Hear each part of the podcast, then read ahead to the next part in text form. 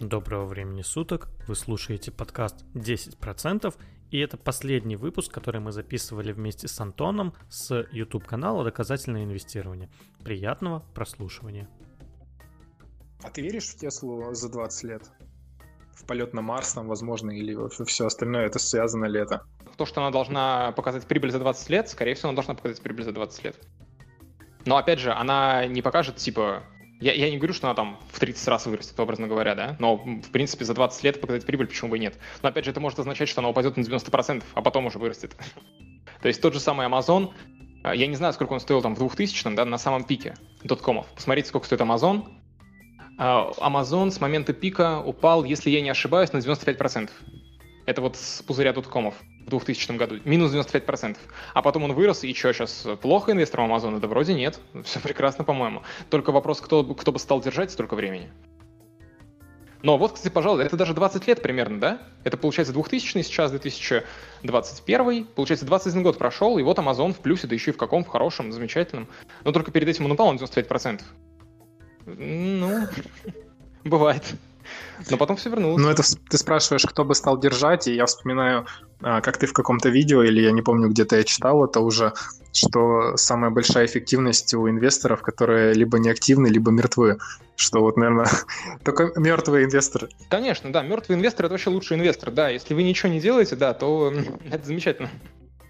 Может, это я писал, я не знаю, но это да, это Лучше ничего не делать, конечно. Ничего не делать, это означает, что вы будете меньше комиссии платить. Да, еще чем больше суеты наводит, это приводит к убыткам. Вот те же мои клиенты на доверительном управлении, когда, ну, я на своей технической анализе начал делать какую-то прибыль, там, ну, на сделках, то есть от 3 там, до 10% в среднем. Это такой средний показатель. Mm-hmm. Бывают, конечно, гиперприбыли, но, как правило, в убыток, ну, по-моему, только одну-две позиции закрыли, и все за все время.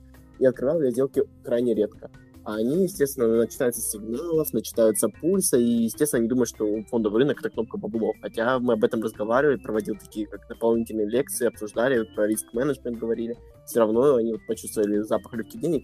И вот э, в один момент сливают там на шорте это American Airlines, mm-hmm. AAL, э, сливают 60% от э, сделки. И я такой, типа, ну круто. Но это на самом деле надо еще потрудиться, потому что это довольно тяжело попасть в такого прям лузера. это довольно сложно. Можно с определенным умением, возможно. Да, да, да, я вот об этом и говорю, то есть как так? Причем э, можно, можно, можно еще, вот в чем еще смысл, что если бы вы нашли такого человека, который умел бы проигрывать деньги на фондовом рынке не за счет невезения, а реально прям умел бы проигрывать, вы могли бы покупать все акции, кроме тех, которые покупает он, и обгонять рынок. То есть вы можете, в принципе, найти просто конченного неудачника, который именно умеет быть неудачником.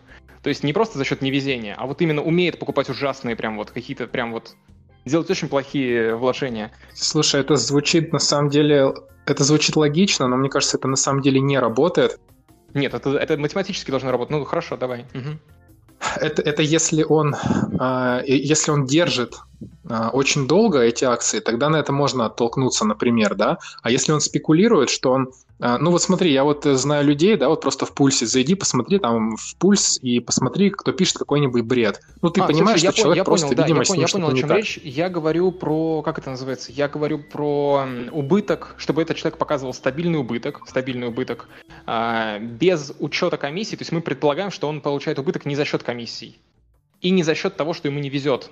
То есть, если человек говорит, вот я, допустим, это человек, мы прям нашли такого прям истинного, истинного ужасного инвестора. Ему не просто не везет, он именно умеет быть плохим инвестором.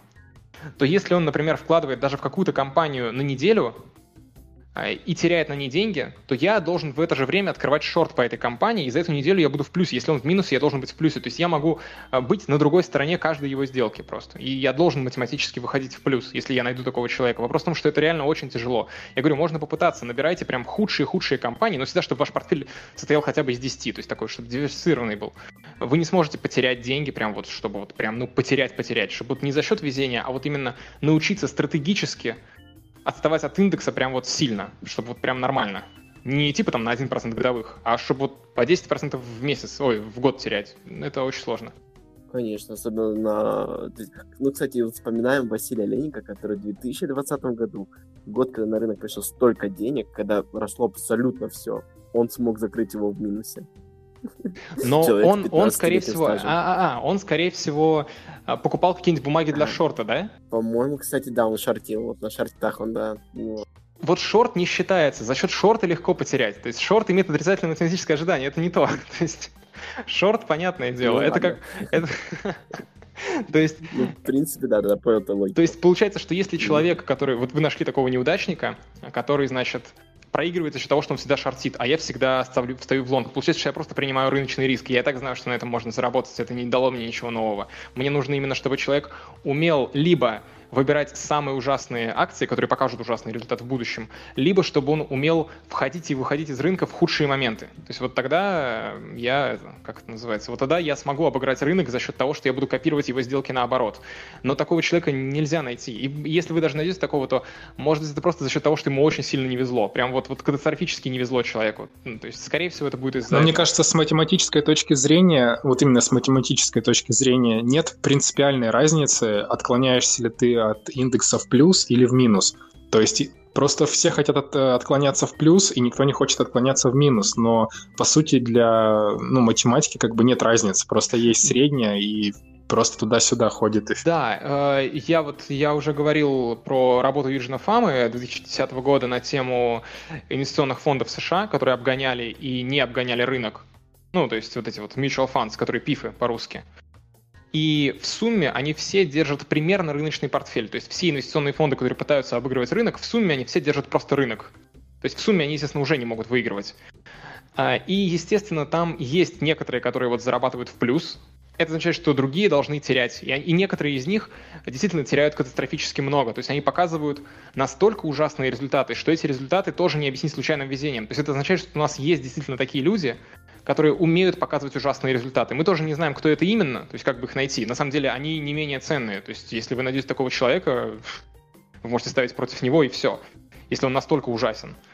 Но его сложно найти, опять же. Это, как, это точно так же сложно, как и найти какого-то хорошего. Ну, это как тот человек, который... Э, один человек из 50, который там делает э, те самые баснословные проценты. Да, да, да. И да это работает же и в обратную сторону, правильно? То есть... Да, это работает в обратную сторону, естественно. Вы будете просто терять по 5% годовых просто случайно тогда. То есть есть какой-то патологический неудачник, который делает все правильно, но, ну, как относительно правильно, да, но просто в силу статистики. Ну да, который делает примерно то же самое. Примерно, да, кто-то должен, кто-то должен проиграть. Ну, то есть это как, я не знаю, допустим, будет человек, который будет покупать по миллионы лотерейных билетов каждый год в течение всей, ой, каждый день в течение всей жизни. Он статистически должен однажды победить. Он, конечно, выиграет меньше денег, чем он потратил. И можно прям все проиграть. Вот прям вообще ни одного не выиграть. Это же, ну, то же самое должно... Слушай, мне про лотерею сказал, мне вспомнилась вот эта вот такая одна штука, где, э, ну вот знаешь, говорят, что нельзя выиграть казино, а, потому что ты в итоге занесешь все равно обратно эти деньги там рано или поздно. Но есть такая точка зрения, что казино выиграть можно, это выиграть и больше вообще никогда не играть. И что вот, ну, грубо говоря, вот раз в жизни можно вот так сделать. Но, конечно, это звучит достаточно заманчиво, но все-таки если реалистично на это смотреть, то у тебя шансов не больше, чем после того, как ты занесешь обратно, будешь заносить, ну, точнее, смысле, обратно. Допустим, допустим, я решил сыграть в одну азартную игру, один раз в жизни прям вот. Допустим, это азартная игра, это вот э, решка выпадает, значит, я теряю 100 рублей, а орел выпадает, значит, я зарабатываю 90 рублей. Ну, 10% берет казино, понятно, да, в принципе? Стоит ли мне играть 100 такую рублей игру? стоимость входа, да? Ну, как бы... То есть я а, ставлю... Ну, я имею в виду, я ставлю 100, 100 рублей, чтобы выиграть 90 с вероятностью 50%. Ну, это просто плохая Ну, здесь есть, пример, он не совсем корректный, ну, потому что ты числа берешь э, из головы, и соотношение как бы между числами, они делают эту ставку невыгодной. А если ты играешь в казино, то там как бы и речь идет, что ты делаешь ставку, грубо говоря, за 100 рублей, а можешь выиграть миллион рублей. Ну, это как купить один лотерейный билет в жизни. Ну, Можешь пойти купить, ты проиграешь, все. Нет, ну ты можешь поиграть, понимаешь? То есть ты, ты можешь не один раз делать. И, и смысл в том, э, смысл в том, что э, в казино настолько большой выигрыш, что ты можешь себе позволить э, поиграть в него какое-то время и какую-то часть, какую-то часть денег просадить, с расчетом на то, что ты, когда выиграешь, ты эти деньги покроешь и еще будешь в плюсе, и тогда ты должен перестать играть. То есть вот в чем логика. А ты понимаешь, что такое математическое ожидание, в принципе? Да, и я поэтому... То есть любая сделка, она имеет определенное математическое ожидание. Если ты играешь, например, не знаю, там, в рулетку в казино, и ты, например, ставишь все Ну там шанс не 50 на 50, всегда. я понимаю. Ну хорошо, да. нет, это не важно, даже 50 на 50, не 50, э, ты можешь 50 на 50 ставить в рулетке, почему? Чет, нечет, черное, красное, то есть вполне можно ставить 50 на 50. Там же есть и не только цифры. Но, допустим, ты ставишь на цифру, ты ставишь на единицу все время, да? Вот ты поставил на единицу 100 рублей, проиграл. Ну, в среднем ты, короче, будешь выигрывать один раз за 36, а, за 37, да, по-моему? За 37 раз ты будешь выигрывать один раз. Угу. Получается, что в среднем, по статистике, а ты сыграл 37 раз вернул 36 рублей. Один раз выпал зеро. То есть, ну, как бы, ну, ну и чё? Ну, занес ты, получается, 37 ставок, обратно вернул 36 ставок. Ну, в среднем будет так. Математическое ожидание минус там 3% примерно в рулетке. Примерно минус 3% за бросок. То есть первый раз, когда ты занес деньги в казино и поставил на любую ставку на рулетке 100 рублей, вот куда бы ты ни поставил, это имеет отрицательное математическое ожидание в размере там 3 рублей 30 копеек, грубо говоря. Примерно так.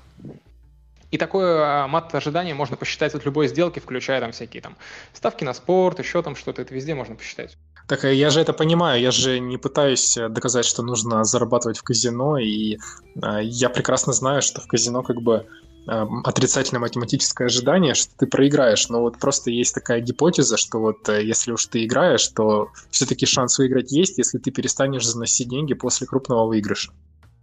Кстати, вот знаешь, я расскажу сейчас вот по этому поводу, дополню не с точки зрения математики, а с точки зрения психологии и практики.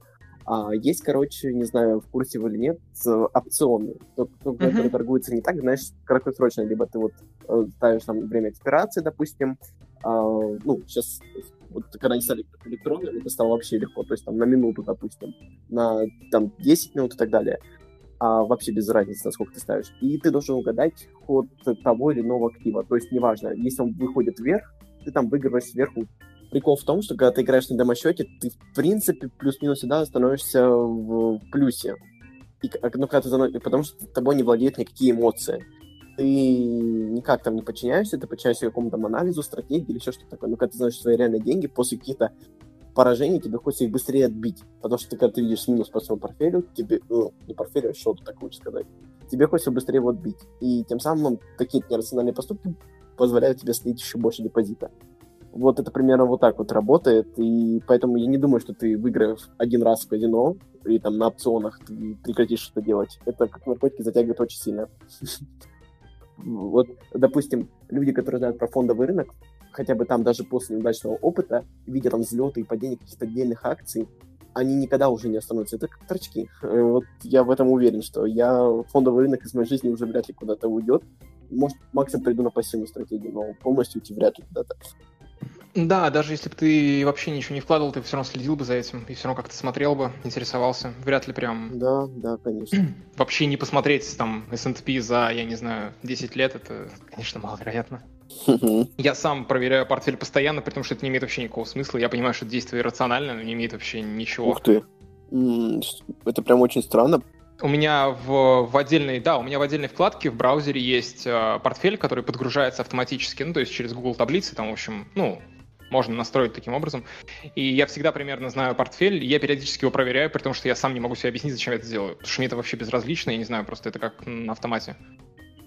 Вот такая вот ерунда. Это очень удивительно, потому что у меня ну, более активная стратегия управления, uh-huh. и я не захожу прям каждый день, я, наверное, вот максимум раз в неделю, когда там деньжат закидываю дополнительно. Не, ну каждый день я, может, тоже не захожу, но смысл в том, что мне нет смысла заходить туда да, раз, я не знаю, там в 4 месяца, типа, реинвестировать дивиденды, которые там капнули, да, и все. И то, как бы это, ну, не столь прям принципиально, если они полежат там без инвестиций какое-то время. То есть раз в год можно было бы заходить, но я так не делаю почему-то, я зачем-то смотрю. Я иногда смотрю там на, ну не то, что я на графике смотрю, но я примерно там могу посмотреть, что там индекс показал за месяц, например, так ради интереса. Хотя я не понимаю, ну, это чисто интерес, то есть я ничего не делаю. Тоже я помню, когда был там этот, э, было начало этой пандемии, Князев там выпустил ролик о том, что ему там страшно, что у него там появляются мысли продать. Он там недавно тоже записал, типа вот я в итоге не продал, какой я молодец. И я вообще не понимаю такого, то есть для, для меня вот этот вот страх, это типа как Я к фондовому рынку отношусь как вот я говорю к монетке, которая дает либо плюс 30%, либо минус 10%. Если у меня там 4 раза подряд выпало минус 10, я не скажу, типа, боже, зачем я на это согласился. Ну, типа, я просто продолжаю играть, как бы, и все. Типа, ну, это, это глупость. Типа, ну да, ты проиграл 4 раза подряд, ты не знал, что такое бывает? Ну, как бы, естественно, такое бывает, это же монетка. Это генератор случайных чисел, по сути. Что выйдет, там то и выйдет. Слушай, прям замечательный подход на самом деле. Ну, то есть это и переставать играть после того, как у тебя 4 раза там выпало что-то плохое, 4 месяца убыточных подряд, например. Ну, бывает, окей. И что? Если твоя стратегия имеет положительное математическое ожидание, как, в принципе, весь фондовый рынок в целом, то ты не должен просто из-за этого там паниковать, выходить или еще там что-то делать. Это не увеличит количество денег и не вернет потери. Лучше никак нельзя сделать. Если все уже упало, все уже упало. Как ты прокомментируешь? Мне вот один а, трейдер сказал, что вот он трейдит, да, потому что это агрессивная стратегия, он забирает вот все вот эти вот рывки наверх, да, он там а, продал наверху, подождал, пока упал, снова зашел, и вот этим вот он занимается, и он из точки А в точку Б, да, вот которая точка А слева внизу, точка Б справа вверху, можно прийти как бы по прямой, да, и заработать там сколько-то. А можно все вот эти рывки, да, если сложить, то это будет гораздо больше. И вот ну, для да, него конечно, это будет больше. Агрессивная это агрессивная стратегия, он говорит, но он заходит в те компании, которые фундаментально э, хорошо себя чувствуют, да, и поэтому это для него как план Б, что если что-то идет не так, то он становится инвестором, грубо говоря, и вот э, уже ждет, пока она отрастет. И за счет этого, то есть получается такой комбинированный вариант, что вроде как ты, э, когда тебе рынок дает, ты зарабатываешь много на счет э, на на трейдинге, но если что-то идет не так, то ты просто говоришь, я инвестор, и все. Как ты на это смотришь? Если каким-то образом можно было бы предсказывать, когда будут падать или расти акции, это замечательно. Только на практике мы этого не видим. Люди в основном не умеют этого делать. Люди в основном... Сейчас я... Секунду, секунду, сейчас я пришлю файл, секунду, я с телефона его... От тебя скажу просто, что чаще всего есть, конечно, такие около стопроцентной ситуации, когда зайти там под большой объем или еще что-то такое там комбинация нескольких факторов можно предугадать, да, эта цена пойдет вверх или вниз. Но прикол в том, что вот этот подход, типа, ну, и что стану инвестором? Из-за того, что он не предугадал сейчас какое-то движение вниз, не смог сориентироваться и вряд ли сможет предсказать, что он будет в дальнейшем хорошее движение. В любом случае, любой актив, если это, конечно, не какой-то там второсортный бумага второго эшелона, рано или поздно пойдет вверх. И вот этот вот подход, как бы, ну, в лучшем случае придет к тому, что в долгосрочной перспективе он повторит индекс в лучшем случае. Вот, алло, я прислал, нет? Я отправил, да, два файла? Да-да, да. А вот тут два графика, да? Угу. А, прикол в чем? Есть ли что-то особенное здесь? Паттерны или еще что-то? Сейчас, секундочку. Ну, то, что они возвращаются к началу. А, не, ну это просто случайным образом, то есть выбрано так, чтобы они были более-менее, чтобы они возвращались в той же точке, то есть чтобы они не росли, это понятно. Это как бы не суть. Я имею в виду именно про сами вот то, что в середине, там еще что-то. Ну, то есть просто я имею в виду общими такими. Так, качество, конечно, 10 шагов из 10, но как минимум медвежья харами найти там падающую звезду, мне кажется, можно. То есть сейчас я так чуть приблизил с телефона. Это ты про какой? Про первый или про второй? Видно. Ты про какой? Про первый, про первый. Ага, вот, вот о чем, о чем речь. Смотри, дело в чем. А, первый график, первый график, а, который такой длинный, то есть он более длинный, ну, сам файл, да, а, он получен при помощи генератора случайных чисел. Это даже не график. Это броски монеток. То есть там нет никаких паттернов. Смысл в том, что очень легко найти какие-то закономерности в случайных данных. Вот второй график — это график акций Apple за какой-то там год, я не помню за какой. А вот первый — это просто я создал его генератором случайных чисел в интернете. То есть это не настоящий график, там вообще нет закономерности, это просто как броски монеток. Это как раз вот эта фигня, что типа если выпадает 5 решек подряд, то значит сейчас орел выпадет. Это вот из этой вот серии. Поэтому очень сложно отличить какие-то паттерны от случайных просто каких-то. То есть на любом графике, который полностью рандомный, случайный, построенный просто вот бросками монеток, там можно будет найти любые паттерны и доказать, что они будут работать. Но на самом деле, конечно, доказательства будут так себе. Вот в чем идея. Знаешь, на самом деле просто паттерн — это не что-то такое вот типа ну, что-то такое иллюзорное. Просто паттерн это показывает движение рынка. То есть, типа, можно определить, что да, вот тут сейчас быки, ну, медведи давят сильнее, чем э, действуют быки, соответственно, скорее всего, цена пойдет вниз, если это подходит от уровня поддержки сопротивления. уровни поддержки сопротивления имеют объективные причины на их формирование. Обычно там от этих уровней закупаются фонды, они решили, что тут справедливая цена, там консенсус прогнозы. Вот, типа, ну, то есть это движение рынка, как бы, но, опять-таки, вот, кстати, вот в первом графике, что первое бросило глаза, что там нет сильных уровней поддержки. Такое вообще, знаешь, минутка. То есть, ну, тут можно, тут можно сказать, что здесь есть там какой-нибудь торговый канал, например, который вверх идет. То есть вот от, э, практически от самого начала, да, он так вверх, так стабильно прям. Довольно ровно, на самом деле. Там еще, кстати, вот прикол в том, что, кстати, паттерн реально найти можно. Я знаю, что человеческий мозг стремится к тому, чтобы находить какие-то закономерности. Да, да. Но типа, на самом деле существуют некоторые объективные предпосылки для формирования, но опять-таки они не стопроцентные, и чаще всего трейдер просто подбрасывает монетку. То есть, знаешь, это такое ощущение, ты подбрасываешь монетку и следишь за рукой, как человек подбрасывает именно. Вот. Тут вопрос в том, насколько это случайность, то есть насколько рынок рандомен и насколько в нем там есть какие-то закономерности. Если там он рандомен 99%, а есть там закономерность на 1%, ну, как бы удачи в поисках этого 1%. И не перепутать его с остальными 99, потому что там тоже будут случайным образом выставляться какие-то там паттерны, там еще что-то. Что ж, на этом на сегодня все. Все ссылки и все картинки вы найдете, как всегда, в нашем телеграм-канале. Подписывайтесь на него. До скорых встреч. Пока-пока.